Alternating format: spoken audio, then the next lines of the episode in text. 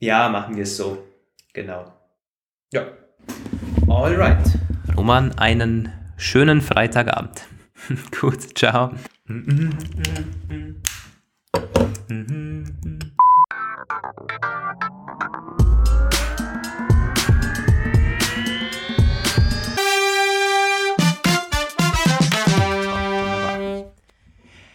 Hallo Welt, willkommen zu einer neuen Episode unseres, ja, kleinen, aber feinen, zumindest wachsenden Podcasts. Äh, Hallo Welt. Ja, wir haben einige neue Hörer bekommen in den letzten Episoden, wo wir auch Gäste dabei hatten, ähm, den Benjamin und den Nico. Und es wird auch so weitergehen. Wir haben schon die nächsten Gäste geplant. Auf jeden Fall spannend und herzlich willkommen an alle, die neu dazugestoßen sind. Freut uns, dass ihr auch dabei bleibt und jetzt wieder zuhört. Ähm, wir beginnen, das kennen vielleicht die, die einen oder anderen Hörer noch nicht, mit einer Schätzfrage, die dann entscheidet, wer von uns mit seinem Thema durchstartet, dass der jeweils andere nicht äh, im Vorhinein weiß. Ja, Roman hat die Schätzfrage vorbereitet. Ich bin schon mal gespannt. Ja, hallo erstmal, ihr Lieben. Äh, genau, wieder eine Schätzfrage. An der Stelle, bevor ich loslege mit meiner Schätzfrage, nochmal an euch. Ähm, das hatte ich auch früher schon mal vorgeschlagen, war aber irgendwie am Ende ein bisschen untergegangen.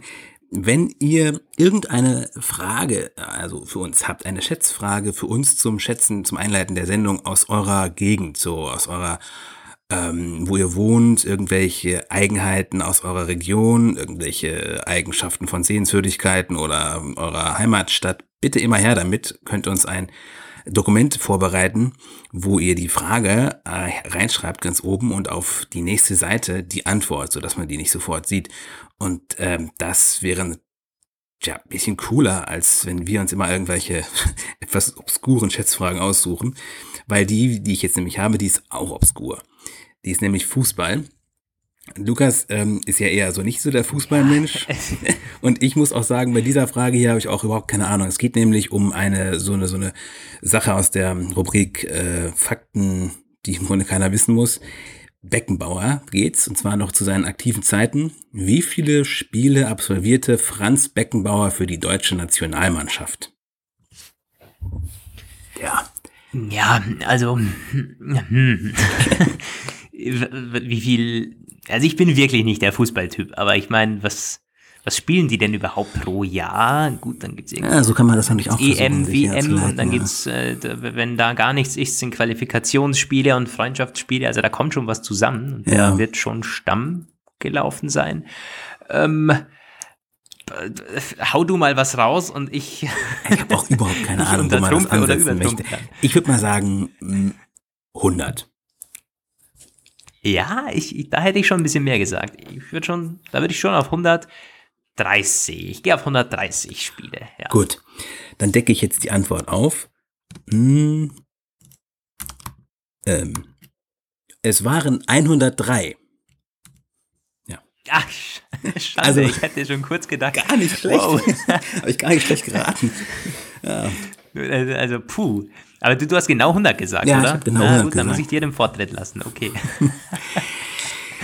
ja, also Roman hat im, im Vorgespräch schon gesagt, das Thema von ihm, es könnte sein, dass wir sehr schnell durch sind, weil wir da einer Meinung sind oder dass wir länger drüber diskutieren. Äh, jetzt bin ich umso mehr gespannt, was äh, da auf uns zukommt. Ja, also die Idee kam mir so ein bisschen auch mit Bezug auf eine unserer früheren Folgen, wo du mal das Thema hattest, die Unwahrheit sagen oder wann ist Lügen im Alltag opportun.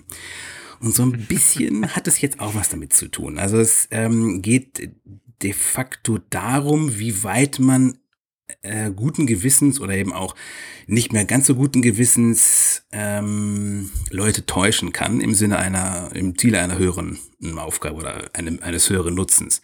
Also der Hintergrund ist, ich arbeite zurzeit ziemlich hart an einer Geschichte, die ganz abseits von meinem sonstigen beruflichen Feld ist. Ich bin ja ähm, Berufsjournalist, aber ohne dass ich jemals außerhalb meiner aktuellen, meines Biotops quasi gearbeitet habe. Das wollte ich ja immer so ein bisschen mal ändern die letzten Jahre. Und da habe ich mich vor einer Weile entschlossen, mal ein Projekt anzugehen, was ich immer schon mal machen wollte. Eine richtig große Reportage zu schreiben mit persönlichem, äh, mit persönlicher Involvierung und dazu ist es nötig, ein bisschen ja, investigativ zu sein und auch ein bisschen zu, ja, man könnte schon sagen, zu lügen und betrügen. Also, äh, wenn man vielleicht sagt ja einigen von euch so diese Geschichte vom Team Wallraff etwas. Ich weiß nicht, Lukas, hast du schon mal davon gehört? Also, äh, mir, mir, mir sagt der Name was. Leider kann ich dir da aber keine, keine Details geben. Führ mal ein bisschen fort und leite ins Thema ein. Äh, der, äh, das Team Wallraff ist so eine Idee von RTL, über die man sehr geteilter Meinung sein kann. Namenstechnisch geht das zurück auf Günther Wallraff. Das war ein Journalist, der hat sehr viel Aufmerksamkeit und Preise abgeräumt in den 60er, 70er Jahren durch seine mm, investigativen Geschichten. Er hat sich in alle möglichen Betriebe und Umfelder eingeschleust als ja, Undercover-Reporter, kann man sagen. Es ist ein bisschen so, wie wenn heute irgendwelche Menschen vom Arbeitsschutz bei irgendwelchen chinesischen äh, Fertigern arbeiten und gucken, wie die Arbeitsbedingungen sind. Und dieses Team Wallraff, das macht das halt nach. Das schickt Leute in alle möglichen Betriebe und hat dafür auch Preise gewonnen, weil man Missstände aufgedeckt hat und teilweise unsägliche Vorgänge. Teilweise aber haben sie auch tierisch aufs Maul gekriegt, nämlich zuletzt erst, da hat nämlich eine Mitarbeiterin eines Krankenhausbetriebs, Psychiatriebetriebs, glaube ich, geklagt, weil sie ihre Persönlichkeitsrechte verletzt sah. Und da sind wir im Grunde auch schon direkt im Thema. Ich mache zurzeit was Ähnliches und bin auch jetzt noch zum aktuellen Zeitpunkt völlig unsicher, ob ich das jemals verwerten kann tatsächlich, ob daraus wirklich die Geschichte entsteht, die ich gerade dabei bin zu schreiben. Gut möglich, dass es versandet. Höchstwahrscheinlich. Aber ähm, die Sache an sich ist mega interessant. Es bedarf allerdings dafür einer Art zweiten Identität. Ein zweiter Roman, ja. Ich habe einen zweiten Roman erfunden. Der ist ein bisschen anders als ich nicht so, so grundsätzlich, dass ich mich die ganze Zeit in Gefahr befinde, selbst irgendwie auffliegen zu lassen, weil ich bin, glaube ich, nicht der geborene ähm, Undercover-Mensch oder wie man so, keine Ahnung, Profilneurotiker, die sich irgendwie persönlichkeitsspaltungsmäßig ähm, betätigen müssen. Ich habe also versucht, so gut wie möglich an meiner eigenen Person zu bleiben, aber das geht in einigen Punkten eben nicht. Und die Frage, die sich jetzt mir so ein bisschen stellt, im Zuge, dass das immer weiter fortschreitet. Ähm, wie ist das moralisch zu bewerten? Also ab wann ist es mhm. irgendwie quasi äh, einfach nur noch destruktiv und zum, ein Mittel zu einem etwa gar nicht so guten Zweck? Na gut, es ist klar, wenn du Leute irgendwie in eine Krankenhauskantine schickst und stellst fest, dass da Gammelfleisch verarbeitet wird, ist, glaube ich, der höhere Nutzen kein Thema irgendwie. Dann kannst du auch davon ausgehen, dass es gerechtfertigt war, da einige Leute bloßzustellen. Was ich mache, ist, ohne dass ich es jetzt sagen kann, glaube ich, auch eine ziemlich spannende Geschichte mit einigen wirklich entlarvenden Einblicken, aber es ist eher so eine soziografische Sache, die jetzt, so man auch sagen könnte, naja, das musste jetzt nicht enthüllt werden für den Fortbestand der Gesellschaft. Mhm. hm, also Romans Themen, Themen wieder hier. Also das ist ja, ja gar nicht so, das ist auch nicht so greifbar. Mm, also, was mir gleich eingefallen ist, der, ähm, der Undercover-Boss. ist auch so eine RTL-Serie, wobei man da sagen muss, investigativ, mm, nee, eher geskriptetes, äh, das ist eher Unterhaltungsfernsehen. Äh, ich weiß nicht, ob da wirklich dann, im, also da steht der Nutzen, glaube ich, nicht wirklich im Vordergrund.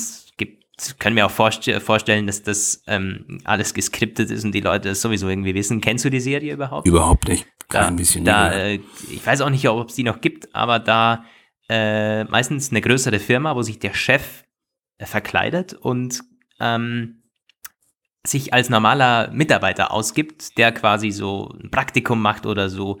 Und dann versucht der halt quasi rauszufinden, wie die über den Chef denken und wie die über die Firma denken, quasi ehrlicher. Die Personen sind dann ja wohl ehrlicher, als wenn die quasi ins Chefzimmer zitiert werden und da sagen, hey, wie läuft's?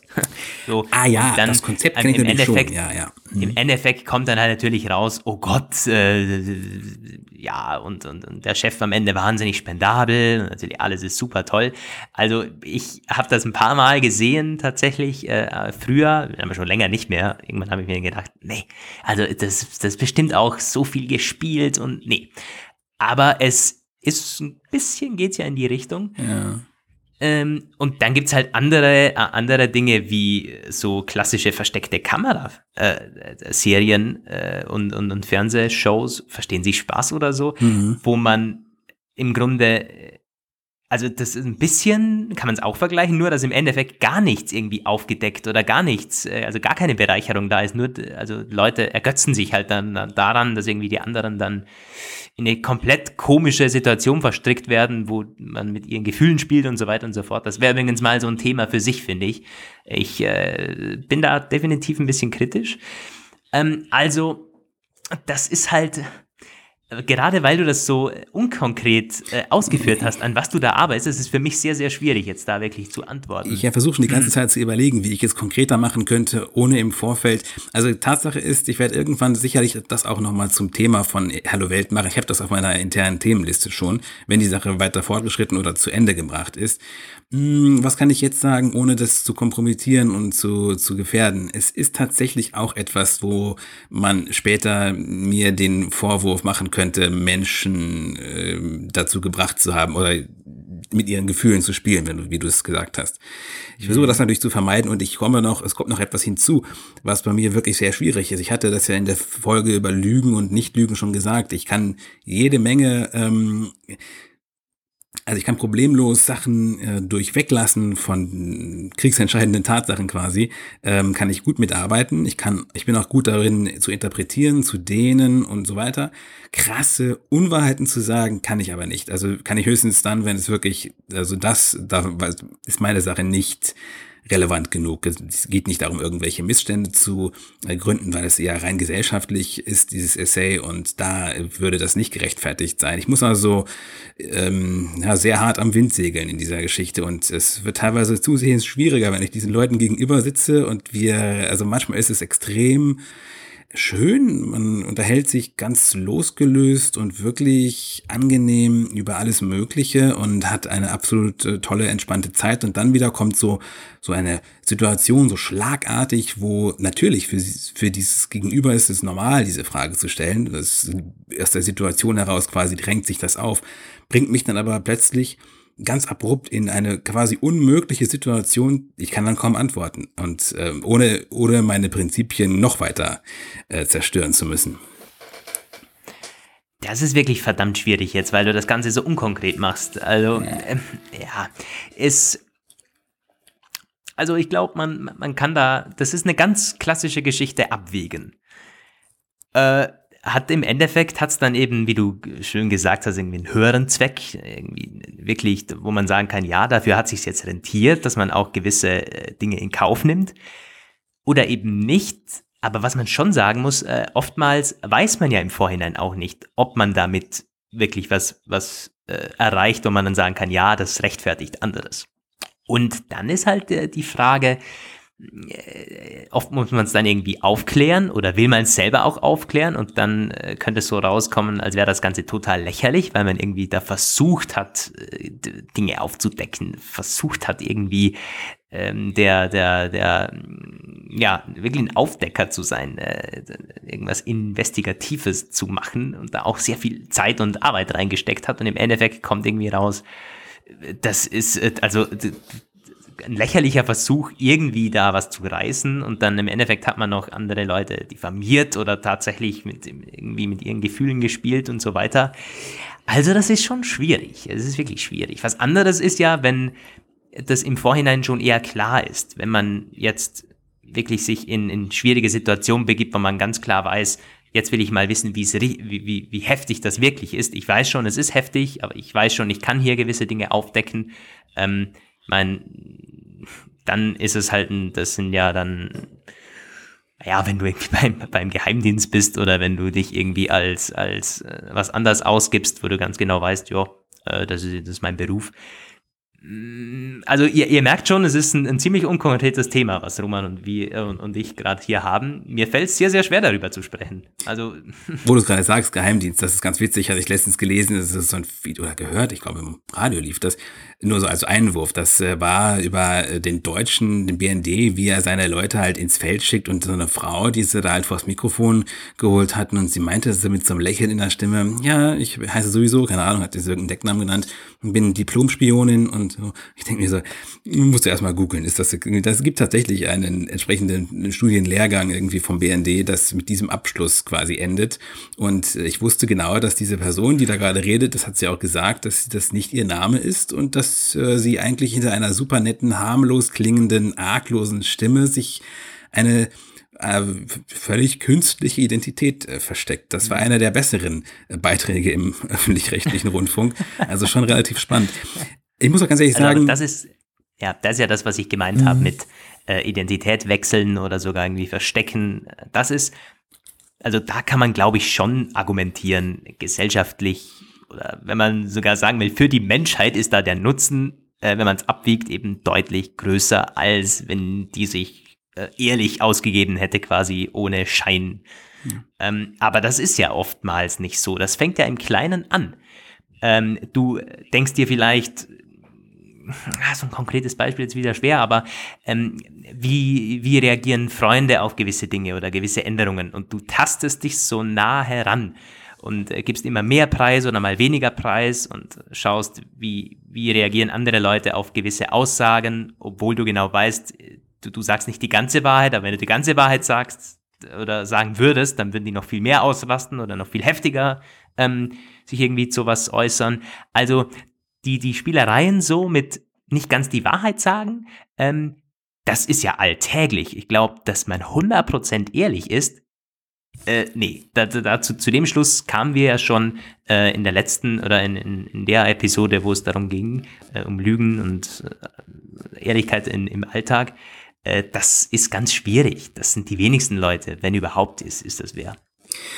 Also ich muss sagen, ähm, die Frage, wo fängt es an, Sinn zu machen quasi, ist tatsächlich nicht ganz einfach zu beantworten, aber doch gar nicht so schwer. Also wenn ich jetzt zum Beispiel dieses Beispiel nehme, jetzt Missstände in deutschen Krankenhäusern oder in Psychiatrien aufzudecken, von denen jeder weiß, dass da jede Menge Missstände existieren, auch teilweise wie man mit den Patienten umgeht, da kann ich irgendwie beide Seiten verstehen. Also wenn Leute halt sagen, ja, ähm, ich sehe mich jetzt hier öffentlich, öffentlich an den Pranger gestellt und diskreditiert und so in meinem Arbeitsumfeld. Vielleicht sagen sie, ich kann gar nicht anders handeln, weil der Pflegenotstand ist eben so schlimm, wie er ist. Ich muss so scheiße zügig mit den Menschen umgehen. Aber letztendlich war es wahrscheinlich doch eine gute Idee, um ein größeres Ziel zu erreichen. Ob dann nicht irgendwelche Änderungen im allgemeinen System ergeben, ist vielleicht eher unwahrscheinlich, eher, nein, wahrscheinlich auf keinen Fall. Aber vielleicht kann man die schlimmsten Auswüchse in bestimmten ähm, Einrichtungen irgendwie stoppen.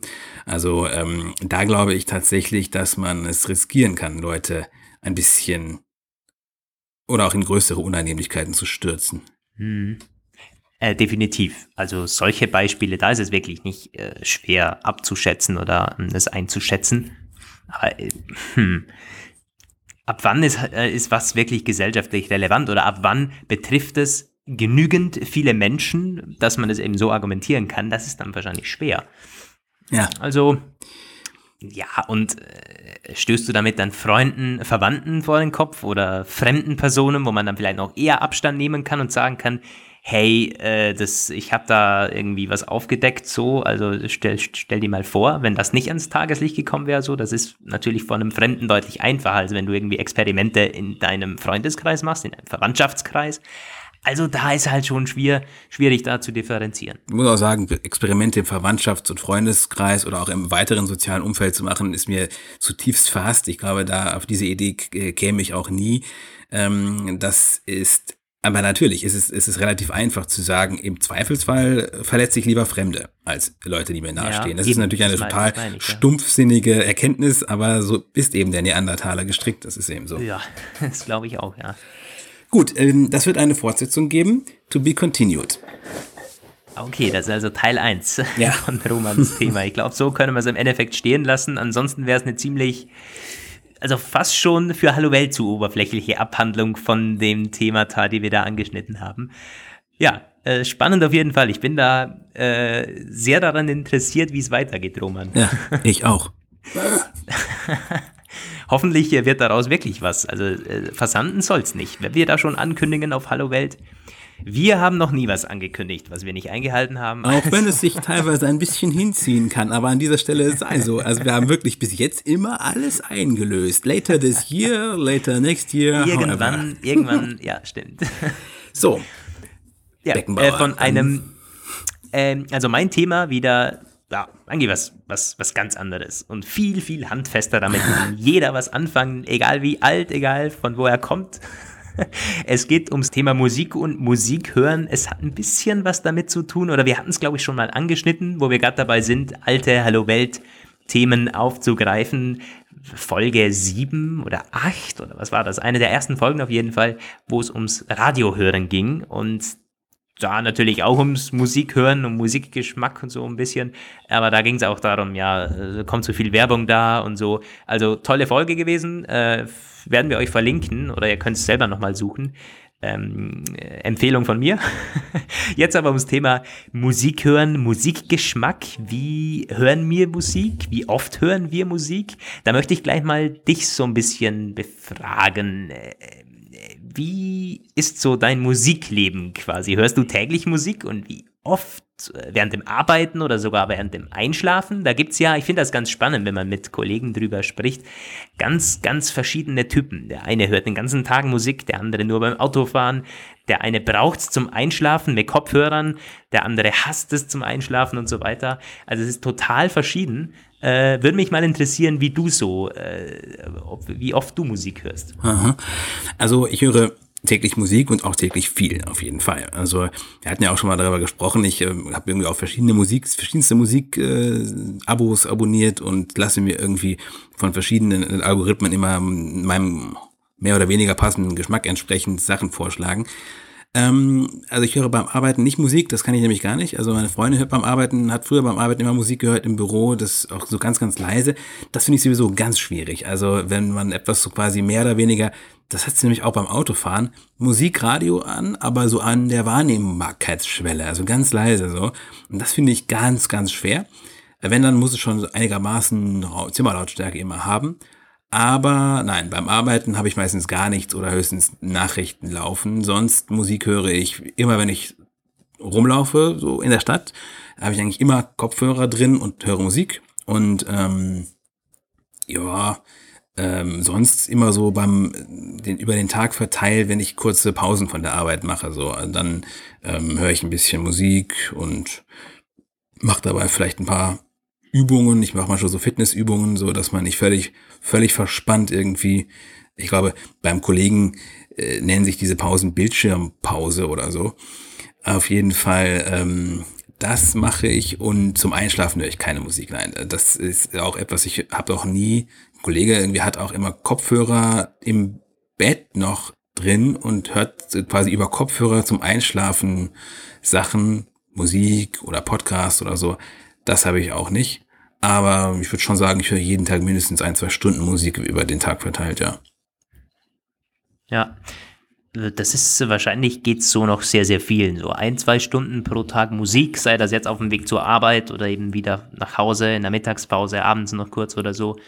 Und aber eher zum Entspannen bei dir quasi. Oder wenn du äh, nicht mega viel nebenbei machst. Ja. Und das finde ich ganz spannend, denn bei mir, äh, da ist es schon ziemlich anders. Ich höre nämlich sehr, sehr oft während dem Arbeiten Musik. Seien das Mails, seien das Artikel schreiben, gut beim Telefonieren natürlich nicht, aber irgendwie Konzepte ausarbeiten, PDFs machen, also egal was äh, ich am Computer mache, da ist sehr, sehr oft, dass ich äh, mit Kopfhörern Musik höre.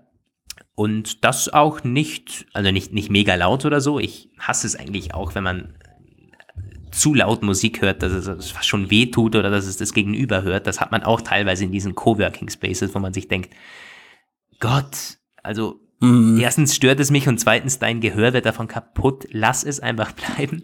Ähm, aber ich höre definitiv so, dass ähm, also eine ordentliche Lautstärke, so dass mhm. ich quasi wie so in, in, im Tunnel drinnen bin. Und ich merke auch, das ist ganz interessant, wenn ich nicht Musik höre, dass ich teilweise unproduktiver bin. Und ja. das ist ganz das ist echt ganz komisch. Also es ist wirklich für mich ein ziemlich motivierender Faktor, Musik nebenbei zu haben. Und das ist dann nicht irgendwie ähm, die klassische äh, Fokusmusik oder irgendwelche Fokus-Playlists, wo dann irgendwie nur oder irgendwie, ja, ja. also dass es irgendwelche elektronischen äh, Musikrichtungen sind, die dann, äh, wo wirklich schon in der Playlist steht, jetzt äh, knallst du durch und, und jetzt äh, wake, up oder keine Ahnung was. Ja, ja, also ja. das ist äh, für mich alles Mögliche. Ähm, alles, was ich so anhöre. Vielleicht jetzt nicht gerade Schlager, aber wirklich sonst, also querbeet durch, motiviert mich das. Und dann ist es eher mal so, dass ich vielleicht in der Mittagspause äh, oder wenn ich sonst Pausen mache, dann eben nicht Musik höre. Das ist eigentlich auch, also fast ein bisschen umgekehrt. Komplett diametral, äh, ja. von, von dir und dann äh, wie, wie Pause mache, dass ich da auch wirklich Pause mache, nichts, äh, mich von nichts berieseln lasse oder wenn ich esse oder so, dass ich da natürlich nicht ähm, am Musik hören bin. Also beim Arbeiten wirklich sehr, sehr oft Musik. Das kann natürlich zu Hause über Lautsprecher äh, passieren. In, Im Büro oder so habe ich dann meistens Kopfhörer drin. Wie gesund das ist, weiß ich selber nicht. Ähm, man sagt ja teilweise so, hm, den ganzen Tag Kopfhörer drin haben, aber erstens habe ich es nicht den ganzen Tag, zweitens Tja, also. Ja. Tja. Ja, das denke ich mir bei meiner Pizza auch immer. Aber ich komme damit deutlich auf über ein bis zwei Stunden. Das können unter Umständen auch mal vier Stunden sein oder sogar darüber hinaus. Äh, ja, Musik hören, weil hinzu kommt, im Auto läuft natürlich Musik, es läuft, wenn ich in der Stadt bin, natürlich alle U-Bahn-Wege, alle ja. sonstigen Wege, ja, da ist, ist immer Musik drin. Also das ist bei mir wirklich also krass, krass viel Musik. Ja, also ähm, klar, in der U-Bahn oder im Flugzeug oder im Zug höre ich auch immer Musik oder lese ein Buch, aber ähm, ja, also was ich ähm, sagen muss, wenn ich irgendwo anders bin, quasi, wenn ich zum Beispiel irgendwo bei Freunden oder zu Besuch bin und noch schnell irgendwas schreiben muss oder manchmal auch ein bisschen länger noch, dann habe ich auch kein Problem, wenn da Musik läuft. So, ich kann auch irgendwie, ich kann mich ähm, wie wir ja beide äh, gemerkt haben, können wir das beide, auch unter völlig widrigen Bedingungen irgendwie noch in die Arbeit stürzen und in diesen Tunnel, wie du es nennst, ich äh, benutze den Begriff Stimmt. auch, hineinbegeben. Aber ähm, ja. ich finde es eher anstrengend. Also ich, ähm, ähm, für mich ist das halt so ein bisschen so das Signal, Fernseher aus oder leise und ähm, sonstig und dann produktiv sein tatsächlich. Mm, anders ist es allerdings für mich, wenn ich zum Beispiel in so einem Café sitze, wo dann irgendwelche Umgebungs, das, das führe ich ja teilweise auch bewusst herbei. Also dann sage ich so, jetzt verlagere ich mein Büro in die Sonne, wenn sie denn noch da ist. Und ähm, dann ist da auch immer irgendwie von der, von der, von der Beachbar nebenan oder von einem Club, der sich schon quasi so vorbereitet, kommt da auch immer was. Und wenn das jetzt nicht mega laut ist, sondern also quasi so eine gefällige Lautstärke, dann finde ich es ganz angenehm. Aber wie gesagt, seltsamerweise nicht zu Hause oder im Büro. Da habe ich es dann lieber ruhig beim Arbeiten.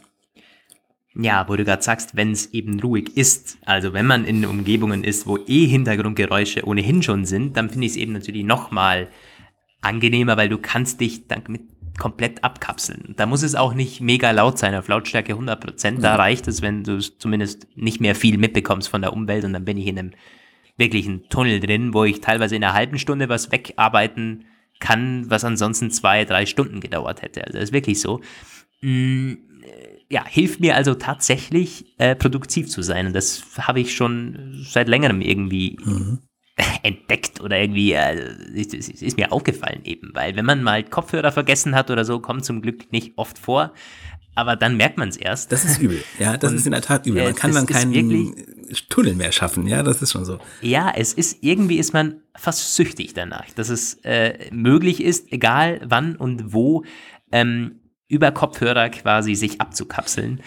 Ähm, ich, wo ich über, also ich bin überhaupt kein Fan davon, mich abzukapseln, wenn es nicht wirklich nötig ist, zu arbeiten zum Beispiel. Ähm, was ich auch oft äh, so, also beobachte in der Stadt, selber sogar schon ähm, erlebt habe, ist, dass sich Personen Kopfhörer reinstecken und ähm, dann also während man quasi ausgeht oder während man irgendwie redet, dann denke ich mir immer, das hatten wir ganz kurz schon in der Hallo Welt Folge 17, glaube ich, mit dem Benedikt über Kommunikation und so, da denke ich mir auch, what the fuck, ich meine, das ist jetzt wirklich nicht nötig. Aber eben, ich rede von Arbeiten, ich rede von, ich muss jetzt mich irgendwie auf was konzentrieren, äh, dann ist es natürlich super, sich da ein bisschen abzukapseln. Äh, ich hätte noch ein zweites, so einen zweiten Teil zu dem Thema, nämlich Musikgeschmack. Äh, ganz kurz noch, ähm, bevor wir, ja. also was mir dazu noch einfällt, ist, ich, ähm, wo es Musik im Arbeitskontext tatsächlich eine Rolle spielt, ist, ähm, ich weiß nicht, ob mal, ob ich das so richtig gut äh, rüberbringen kann, aber manchmal benutze ich halt bestimmte Musiktitel äh, oder eine bestimmte Playlist um eine Inspiration oder einen Gedanken, den ich schon hatte, so ein bisschen voranzubringen. Oder manchmal kommen mir beim Musikhören, gerade wenn ich einen neuen Titel entdecke, den ich irgendwie auf Anhieb geil finde, so, und ich denke mir, Gott, ist das, das ist irgendeine Message. Ich kann es ja noch nicht so genau sagen, was für eine, aber irgendwas spricht das an, in mir gerade an und dann verbinde ich das oft, während ich das ein paar Mal hintereinander höre, mit einer anderen Idee, die ich schon mal hatte und die ich noch nicht so ganz ausgereift irgendwie hatte. Und dann stelle ich manchmal für so, weiß ich nicht, 20 Minuten ähm, einen Titel auf Repeat und lasse mir dabei irgendwelche Gedanken kommen und nicht immer führt das zu irgendwas hin. Aber also Konzepte, wenn ich mal welche geschrieben habe, dann sind die meistens so entstanden irgendwie. Und dann hole ich sie mir manchmal mhm. auch noch wieder zurück, wenn ich jetzt sage, so, ich hatte jetzt einen geilen Gedanken, ich will den mal festhalten. Und dann schreibe ich ihn weiter, auch zu einem späteren Zeitpunkt, wenn ich genau diesen Titel wieder an den Start bringe, weil ich das irgendwie dann quasi, das ist dann meine, meine Inspiration, die mich dahin gebracht hat ja. und dann weiterführt. Äh, ja, da kann ich auch noch mal ganz kurz was dazu sagen, nämlich so beim ich gehe sehr, sehr oft spazieren am Abend, fast schon in der Nacht. So gegen elf, zwölf, manchmal auch gegen eins.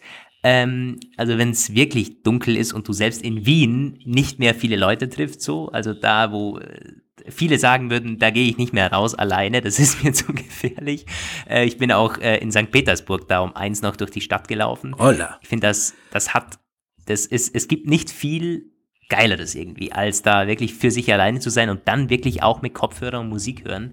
Das ist extrem, äh, was ich da teilweise dann überlege und, und philosophiere und da kommen ja auch sehr, sehr viele Ideen tatsächlich oder Dinge, die äh, irgendwie im Hinterkopf sind, die dann wieder nach vorgeholt werden quasi, wo es im Alltag eben überhaupt nicht möglich ist.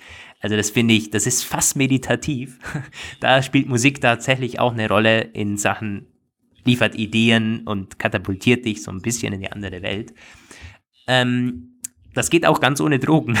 also das ist ja, ähm, das ist wirklich so für mich ein absolut, absolut toller Zustand, so Musik hören beim Spazierengehen und es ist draußen dunkel so. Ähm, ja, apropos, der zweite Teil, Musikgeschmack und wie wir quasi zu unserer Musik kommen. So, also wir haben beide Streamingdienste abonniert, glaube ich. Ich Apple Music, du Apple Music und Spotify und alles Mögliche. Ich nutze also fast, ich würde sagen 99,99% Apple Music. Teilweise noch heruntergeladene Titel vom Internet, irgendwie iTunes Store oder sonst irgendwie von YouTube mal runtergeladen. Aber 99,9% wirklich streame ich die Musik. Und da äh, habe ich eine ganz interessante Art und Weise. Die hat auch schon mal äh, für, ähm, also das äh, erzähle ich auch immer wieder gerne, wie ich das mache. Finde ich ein ganz äh, netten, nettes Konzept. Ich mache mir nämlich für jedes Quartal Playlisten.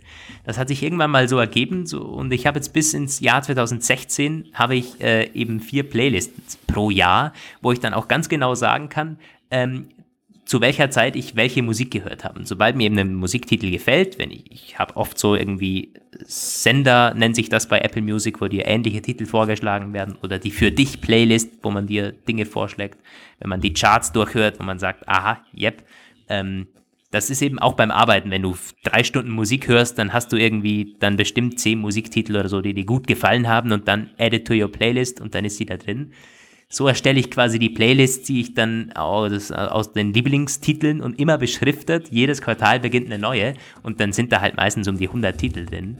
Am Anfang eben nur zwei, drei, weil wenn die wieder was anders, dann hört man halt die noch vom letzten Quartal so quasi und dann irgendwann habe ich die auch alle durch. Ich bin jemand, mir, so wenn ich eine Woche, zwei, drei ein Lied gehört habe, dann ist es für mich wie so ausgelutscht, weil ich eben recht ja, viel Musik ja, höre. Ja, ja, und dann wechsle ich zum nächsten. Ich glaube, das ist allgemein so ein bisschen die, die Streaming-Landschaft hat äh, dazu gebracht, dass es nicht mehr viel länger hält. Und ich glaube, das war früher auch schon so, so tatsächlich. Also Leute hatten immer schon diesen, ja. da früher war es das Radio, wenn irgendwie ein Titel ganzen Sommer im Radio auf runtergelaufen ist, dann ist war ja es immer noch so. so. Ist ja immer noch so. Aber genau aus dem Grund finde ich es eben so cool, dass ich jederzeit quasi zurückgehen kann, auch vom Jahr und zum Beispiel jetzt ähm, die, die Sommerhits von 2016 oder so. Und dann verbinde ich das dann tatsächlich mit Events damals und mit, mit Orten und so. Und ich weiß ganz genau, wann ich die und zu welchen Zeiten ich die Musik gehört habe. Und das macht es mir nochmal deutlich einfacher, wenn ich die eben pro Jahr und pro Monat dann äh, beschrifte.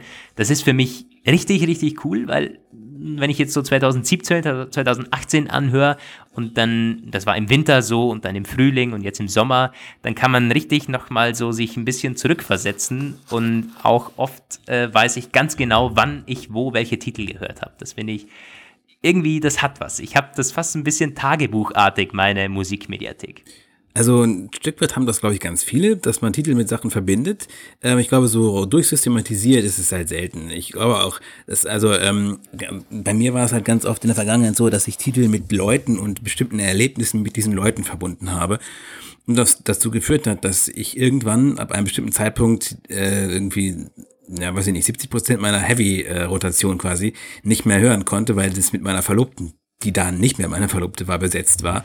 Also ähm, wenn ja. man das mit solchen Anlässen verbindet, äh, kann es auch kann es auch schlimm sein irgendwann. Ja, das stimmt. Aber ansonsten ist das auch so. Also ich, ich ähm, habe das nicht ganz so genau im Kopf von jedem Titel. Bei einigen Sachen prägt es sich halt ein. Ich weiß zum Beispiel bei bei bestimmten Titeln, da fällt mir immer sofort die Zugfahrt ein, wo ich den ge gefunden habe oder ähm, also wie komme ich zu meiner Musik? Ich äh, lasse mich teilweise halt auch von diesen Empfehlungen und, und Radiosendern von Apple Music äh, inspirieren, habe aber festgestellt, ganz, ganz oft kriege ich neue Titel auch über Sajam. Wenn ich irgendwo in der Gegend rumlaufe und was höre, dann gehe ich ein bisschen näher ran und äh, mache da halt Sajam dran, drauf und oft in meinem Fitnessstudio läuft Musik, die äh, ich mir dann in meine Playlisten übernehme oder wenn irgendwie ich doch mal Radio höre, es lohnt sich nämlich tatsächlich mal lineares Radio einzuschalten, weil diese, ich weiß nicht so genau, woran das liegt, aber wenn ich jetzt die Sender bei Apple Music zum Beispiel durchhöre, da kommen bei mir immer nur so ein oder zwei, die überhaupt in Frage kommen. Wenn ich jetzt so, es gibt ja unendlich viele von diesen Playlisten und empfohlenen und kuratierten und bla bla bla,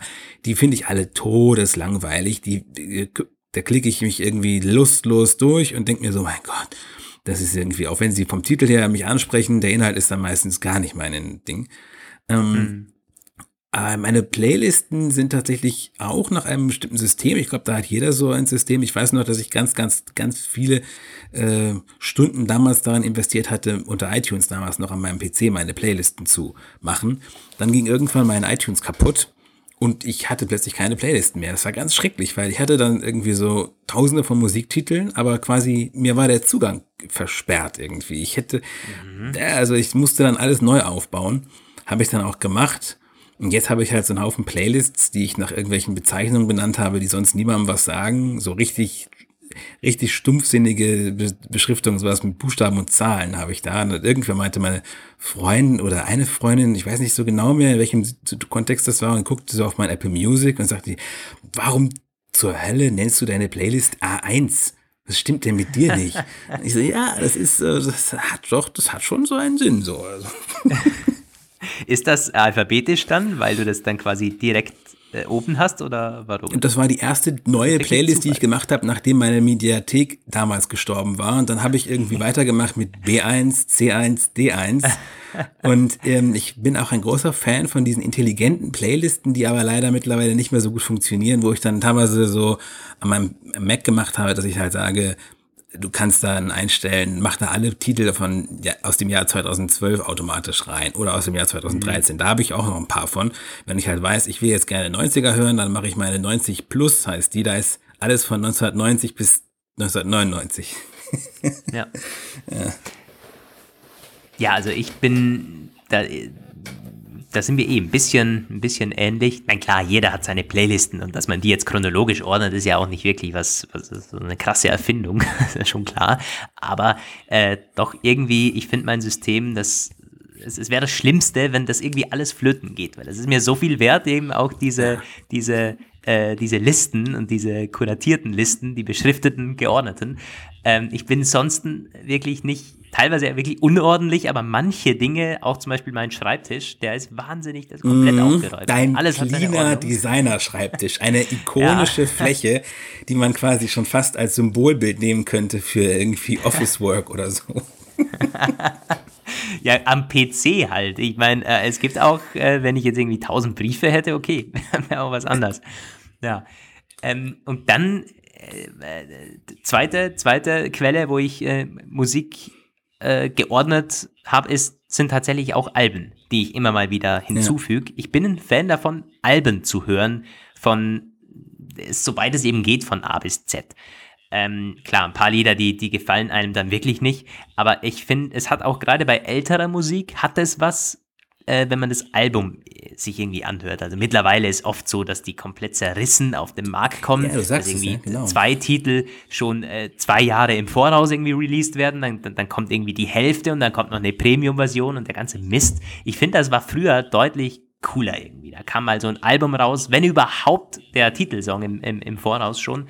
Und dann konnte man aber auch wirklich das ganze Album also durchhören, ohne dass einem jemand sagt, das ist der geile Song oder das ist der, der Number. One Song, den, den Rest brauchst du eh nicht. Deshalb auch äh, gerade, weil ich teilweise dann ältere Musik höre, Michael Jackson oder ich habe auch schon ABBA gehört, ja, tatsächlich. Ähm, und ja, dann so mal ne, ne, das, ganze, das ganze Album zu hören, kann man teilweise jetzt immer noch, also das will ich gar nicht äh, sagen. Es gibt auch jetzt Alben, neue Alben, wo ich gerne ganz anhöre oder zumindest äh, einige Lieder davon so in, in, in der Reihenfolge höre. Bin ich ein großer Fan von, weil ich bin mir sicher, dass jeder Künstler die Lieder auch nicht zufällig anordnet. Es hat irgendwie was, da gibt es ja auch manchmal so Intro-Songs ja, oder so ja, Outro-Songs ja, oder so Songs in der Mitte, wo es sich so aufbaut. Das ist wie eine kleine Geschichte, wie so eine kleine Serie, die zusammengehört. Und deshalb auch bin ich ein großer Album-Fan. Dazu muss ich sagen, es ist ganz interessant. Also ich habe letztens irgendwann nochmal so einen ausführlichen Report von so einem Musikbranchenmedium irgendwie gelesen, wo halt auch irgendwie drin stand, was du halt sagst, die Alben, diese erzählen diese Geschichten nicht mehr, weil mittlerweile halt auch von den Musikproduzenten und den Managern sehr stark auf die Künstler auch Druck ausgeübt wird, dass sie halt sagen, so es ist Streaming-Zeitalter, die Songs müssen in zehn zehn Sekunden quasi mehr oder weniger ins Ohr gehen, ihren ersten Höhepunkt erreichen oder ja, so. Ja. Und ähm, ich kenne diese Alben, die, ich habe zum Beispiel, dieser, ich fällt mir der Name nicht ein, aber so ein Typ, der bekannt ist von Corstens Countdown, der hatte mal so ein, das war wirklich ähm, der Inbegriff einer einer Geschichte, weil es wirklich eine war. Es war halt so ein Voice-Over, der halt die, so eine zusammenhängende Geschichte erzählt von einer wirklich ähm, mit einem gewissen Handlungsbogen, der sich ziemlich weit erstreckt tatsächlich und dann ähm, das bringt wirklich nur was, wenn du den das Album wirklich so hörst von so linear von Anfang bis Ende. Es gibt dann dieselbe Sache, auch dieselben zwölf Songs oder so auch noch mal mit ohne Voice-Over, also quasi so nur die Songs, dann macht es auch mehr Sinn. Aber sonst ist es halt wirklich irgendwie mal durch Zufall drauf gestoßen, war auch schon spät. Ich weiß nicht, dass ich irgendwie so ein Normalerweise mache ich das eigentlich nicht. Also ich höre jetzt eigentlich nicht ewig äh, weiter, wenn ich jetzt, ich bin schon recht gezielt, klicke Sachen an, die ich gerade jetzt nur hören möchte. Aber es war das erste Mal wieder so nach vielen, vielen Jahren, dass mich ein Album tatsächlich gefesselt hat, wo ich dachte, okay, du skippst jetzt nicht weiter, du äh, scrollst auch nicht in den Titeln rum.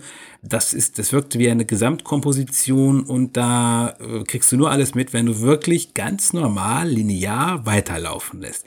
Sehr selten mittlerweile, muss ich sagen. Ja, finde ich auch.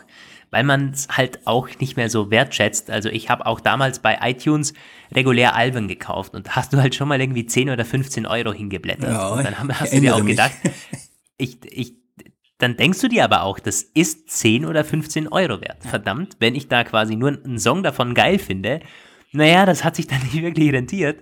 Und deshalb hat man es auch irgendwie fast schon gezwungenermaßen sich äh, zu Gemüte geführt und dann vielleicht auch ist man draufgekommen, hey, das eine oder andere Lied ist doch ganz geil. Äh, weil ähm, ich habe das auch äh, gehört, dass mit, der, mit dem Streaming-Zeitalter, da gibt es immer mal wieder Berichte und ich habe speziell ein Interview mit Herbert Grönemeyer letztens gesehen, ein ganz neues, glaube vor zwei Monaten mit Frank Elsner. Sehr, sehr empfehlenswert übrigens, ist auf YouTube. Und da hat er erzählt, er hat seine Musik jetzt seit ein paar Monaten, glaube ich, auf Spotify und Apple Music mhm, und ist sich noch nicht ganz sicher. ja, ist sich noch nicht ganz sicher, wie ähm, das sich so auswirkt. Er hat noch keine validen Ergebnisse, möchte sich das jetzt anschauen. Er kommt natürlich aus einer ganz anderen Zeit, ist aber grundsätzlich offen, sich auch die neue Technologie anzuschauen. So, und das macht er momentan, lässt sich da auch genügend Zeit, das ist ein paar Monate, ähm, ja, einfach mal Ergebnisse zu sammeln. Aber da kam halt auch vor, dass ähm, mittlerweile müssen die Songs innerhalb von ein paar Sekunden wirklich greifen. Ansonsten skippt man weiter. Und das, äh, ja, das ist bei einem Herbert Grönemeyer-Song, glaube ich, nicht zwingend so, wenn man sich die Charts anhört. Aber das ist wirklich krass, was da in den ersten fünf Sekunden ja. oder zehn Sekunden teilweise schon abgefeuert wird das ist ein klassischer Chartsong. Das ist nicht mal schlechte Musik oder so. Das, das möchte ich gar nicht sagen. Ich höre auch gerne Charts. Ich finde die Mo Melodien und so mhm, teilweise ja, ganz cool. Ja, ja. Ich höre gerne Pop-Songs. Aber es ist krass, was da in den ersten 50 und das geht auch sofort los. Also ich, ich, ich kenne auch Titel oder ich habe auch Titel in meinen Playlisten, da kommt die ersten fünf Sekunden kommt nix. Da kommt gar nichts. Da würden wahrscheinlich sehr, sehr viele Streaming-Kunden äh, einfach weiter skippen, weil sie denken, Kopfhörer ist kaputt oder so. Also das ist wirklich eine ganz andere Art und Weise, wie so Chartkünstler heute Musik machen. Das stimmt. Also ich ähm, habe auch solche Titel und es gibt auch welche, die wirklich ganz, ganz langsam erst Spannung und Schwung aufbauen. Diese ganz typischen Beispiele, so Linkin Park oder so, wo halt teilweise wirklich zwei, drei Minuten lang nichts passiert und es dann wirklich richtig Schwung holt. Ähm, ich glaube auch, also so Künstler wie Grönemeyer oder so andere klassische Streaming-Verweigerer, die lange Zeit sich äh, gesperrt haben und dann irgendwann doch, also die profitieren davon tatsächlich, weil das sind halt bekannte Größen und die werden gehört. Wenn die, wenn man die auf Apple Music oder Spotify packt, dann kommen die Leute und hören das, weil die wollen das ja auch. Das, die haben halt Fans, die haben eine ganz, ganz Generationen von, ja, von ja, Kunden. Ja. Ähm, von daher machen die da kein Risiko mit. Aber ich denke schon, ähm, dass du halt ein anderes Publikum halt hast. Du hast halt auch nach wie vor die richtigen ähm, so, so Musiknerds quasi, die äh, nicht so skip-freudig sind. Ich glaube auch, das wird es immer geben. Also die Streaming-Entwicklung wird garantiert nicht irgendwie die Musikzielgruppen irgendwie völlig durcheinander bringen und alle Nischen zerstören und so. Nein, auf keinen Fall. Aber ich denke, dieser Hot AC-Bereich, dieses ähm, Easy Listening quasi, das wird dadurch noch weiter gestärkt. Aber das war ja auch letztendlich schon, also auch im Radio ähm, muss man, wenn wir damals, ich, wenn ich mal damals in der Musikredaktion vorbeigeguckt habe, die waren, das fällt mir jetzt gerade so auf, im Grunde waren die schon vor einer ganzen Weile so ähnlich drauf. Also wenn die dann ausgewählt haben, was sie in ihre Wochenrotation aufnehmen, dann haben die das halt so angehört, so, so angeteasert quasi. Und ja, dann war immer so Handzeichen, wie viele sollen und dann wird weitergespielt oder dann äh, wird halt weitergeskippt. Die kriegten halt ganz viele Wocheneinsendungen und da haben sie halt wahnsinnig viel rausgeworfen, schon beim ersten, in den ersten zehn Sekunden irgendwie. Also, ja. Mhm. Also, das ist echt traurig, wenn man das so hört, aber ja, gut, Radio ist was anderes. Da sind wir uns, glaube ich, einig. Da, da, es gibt wenige Sender, die das auch machen würden, irgendwie ein Musikstück laufen zu lassen, das wirklich eine halbe Minute fast kaum äh, da würdest du, glaube ich, auch, wenn du jetzt im Auto sitzt und auf einmal kommt da kaum was oder nur ja. irgendwie ein Gefiedel, dann würdest du einen Sender weiterschalten oder irgendwie la lauter drehen oder sagen, hey, es ist mein Radio kaputt. Das ist auch völlig verständlich so. Ähm, was Grönemeyer im Interview noch gesagt hat, nämlich, Klar, er hat auch bestätigt, er profitiert davon, bestimmt, weil er hat, er ist schon bekannt. Ja, hast du ja auch schon gesagt. Es gibt aber Leute, die sind noch nicht bekannt und die haben sich auch früher das Publikum nicht aufbauen können. Die sind jetzt eben angewiesen, dass Radiosender sie vielleicht mal aufnehmen, aber die haben vielleicht so ein bisschen einen anderen Style oder so. Also es, es verändert die Musikwelt schon und es, ich könnte mir schon vorstellen, dass manche Künstler darunter leiden, weil sie es nicht schaffen, äh, quasi da populäre Musik zu machen. Äh, und die da wirklich, ich meine, auf der anderen Seite kann man sagen, nun, wenn die Leute es nicht hören wollen, na, tja, das ist nun mal, das ist auch irgendwo ein Markt, da ja, musst du natürlich Nachfrage schon. haben. Äh, es bringt nichts, Angebot alleine bringt eben nichts. Ähm, aber die Leute, äh, die, die suchen sich auch oft nicht aus, was sie da hören, wenn wir halt dieses Playlist, diese kuratierten Sachen haben, wo nur noch Algorithmen dahinter stecken oder die Radiosender, die eben dann wirklich auf die ersten Sekunden gehen.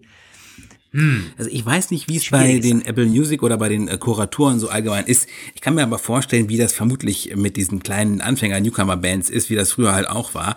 Die werden ihre ersten Fans, sind Fans, die auf die Konzerte gehen, die Kneipenkonzerte, das Kellerkonzert irgendwo. Dann wird irgendjemand fragen, früher hat man gefragt, ich weiß das noch, ganz früher so Punkbands und dann irgendwelche Leute, und habt ihr schon eine Platte? Heute fragt man, seid ihr auf Apple Music oder seid ihr auf Spotify, fragt man viel mehr. Ja. Und dazwischen hat man gesagt, ich weiß noch, es gab so ein paar Jahre, da war die Frage immer, und seid ihr auf MySpace? Das war bis MySpace irgendwie durch irgendeinen Fehler ja. 600 Millionen Songs gelöscht hat und das Musikarchiv einer halben Generation war quasi in Sekunden ausgelöscht. Ähm, äh, ja, und die gab es dann teilweise auch nicht mehr in Kopie. Also ganz, ganz skurrile Sache. Und so wird es halt die ersten Anhänger geben. Und ich denke mir, wenn die dann auf Spotify gehen und da dann irgendwie gefällt mir klicken und genug Leute gefällt mir klicken oder zumindest genug Leute, damit das halt irgendein Algorithmus dann anspringt und sagt, naja, dann äh, sucht ja. man halt eine Parallele, vielleicht ist man dann erstmal über äh, ähnlich wie irgendwo drin und vielleicht wird dann irgendwann mal ein Musikredakteur menschlicher darauf aufmerksam. Ja. Also ich denke schon, dass da eine also, gewisse Mobilität nach oben existiert. Ja, hast du bestimmt recht, gerade weil äh, diese Algorithmen sind ja wirklich nicht nur schlecht. Also das ist ja auch krass, was damit möglich ist, dass vielleicht auch Songs, die ansonsten nie jemand gehört hätte, auf einmal zu äh, großer Beliebtheit führen, weil die eben so erkannt werden. Es gibt ja ein großes, äh, nee, nicht ein großes, sondern ist bekannt, dass Shazam, also das wurde, das wo von Apple aufgekauft wurde, die konnten irgendwie einen Monat vorher schon sagen, äh, was in den Charts dann sein wird im Sommer zum Beispiel, weil die eben ganz genau wissen, äh, wann beginnt diese exponentielle Kurve da wirklich anzutauchen und können abschätzen, wann äh, sind die, die Songs wirklich gut. Gibt dann natürlich schon Songs, die, die kommen erst raus und sind dann direkt auf Platz eins. Klar, das gibt's immer. Aber es gibt auch sehr, sehr viele, die, die beginnen irgendwie halt ganz flach und dann bang, gibt's zum Peak oben. Ja. Äh, also da ist schon viel, viel ähm, im Hintergrund natürlich, was schon auch gut funktioniert an Algorithmen. Was? Und eine Sache, es gibt äh, definitiv noch Künstler, die haben einen eigenen Stil und die werden sehr schnell erfolgreich. Also das geht heute natürlich auch noch. Das soll man mich nicht falsch verstehen oder uns nicht falsch verstehen. Äh, wir verteufeln da die Entwicklung auch gar nicht. Weiß ich, kennst du Billie Eilish? Nee. So die, die ist äh, gerade unter den sehr, sehr Jungen. Also ich bin da fast schon, also ich das mal sagen darf, aber dass ich bin da fast schon zu alt für. Aber die hat äh, jetzt innerhalb von einem Jahr ist die halt von relativ unbekannt zu extrem bekannt geworden, so ist im, im Bereich Alternativ. Und die hatten wirklich eigenen Style, ist dann auch im Radio gelaufen und so und das ist halt, die ist krass äh, abgegangen und ja, die hat auch einen sehr, sehr spannenden Stil mit teilweise kommt ein paar Sekunden nix und ganz, ganz wirr, man kann es nicht mal wirklich einem Genre zuordnen und so. Also, ja, geht heute definitiv auch noch, soll man mich nicht falsch verstehen. Ja, ähm, ich glaube, war eine relativ kurzweilige, facettenreiche Erörterung dieses Themas. Ich sehe gerade auf die Uhr, wir sind aber auch schon wieder relativ lange dabei, ne? Ja, und meine AirPods ploppen. ja, das Zeichen zum Aufhören. Das ist, das ist das Zeichen, genau. Ja, ich glaube, das war eine abwechslungsreiche Episode äh, von A bis Z äh, mit zwei sehr, sehr unterschiedlichen Themen. An der Stelle natürlich, wie immer, an euch die ja, Aufforderung slash Einladung eher, dass ihr uns schreiben könnt, was ihr zu den Themen denkt. Zum Thema, zum ersten Thema vom Rom, äh, von Roman. Habt ihr da vielleicht eigene Erfahrungen schon oder habt ihr da eine ganz klare Meinung zu? Äh, könnt ihr das besser abstecken als wir, so moralisch? Und auch zum Musikthema. Was, was, wie, wie hört ihr denn Musik oder was würdet ihr noch gerne so erzählen oder habt ihr äh, zum Thema Musikgeschmack, zum Thema Streaming irgendwelche äh, Einwürfe, die wir gerne diskutieren können. Mir fällt gerade ein, äh, eine Mail von der guten Laura haben wir bekommen. Das müssen wir nächstes Mal unbedingt vorlesen. Das war eine ganz nette Mail. Ah, das vergessen wir auch immer. Ja. Ja. Ja, das müssen wir wirklich machen. Nun gut, haben wir noch erwähnt. Laura, falls du zuhörst, sorry. Wir werden das nächste Mal auf jeden Fall vorlesen, dass du noch ein bisschen äh, mehr Aufmerksamkeit bekommst als nur in der letzten Sekunde noch von uns. Gut, ja. Tja, äh, das war Hallo Welt Folge 20. Ein kleines Jubiläum hatten wir schon gesagt. Ja, eine Folge wie immer quasi. Aber jetzt so ein bisschen abwechslungsreich. Mal haben wir Gäste dabei, mal machen wir so eine Folge nur aus uns zwei. Also dieses klassische Hallo Welt Format soll auf jeden Fall weiter beibehalten werden. Mit ein bisschen angepasst. Hier und da eben auch so Sondersendungen mit einem Thema und einem Gast. Ich glaube, das ich freue mich auf die nächsten Episoden. Wird eine tolle Zukunft mit Hallo Welt jetzt mit immer mehreren Hörern. Ja, danke fürs Zuhören. Hoffentlich nächste oder dann übernächste Woche wieder. Ciao, Leute. Grüße vom Bodensee. Tschüss, Welt. Bis nächstes Mal. Ciao aus Bielefeld.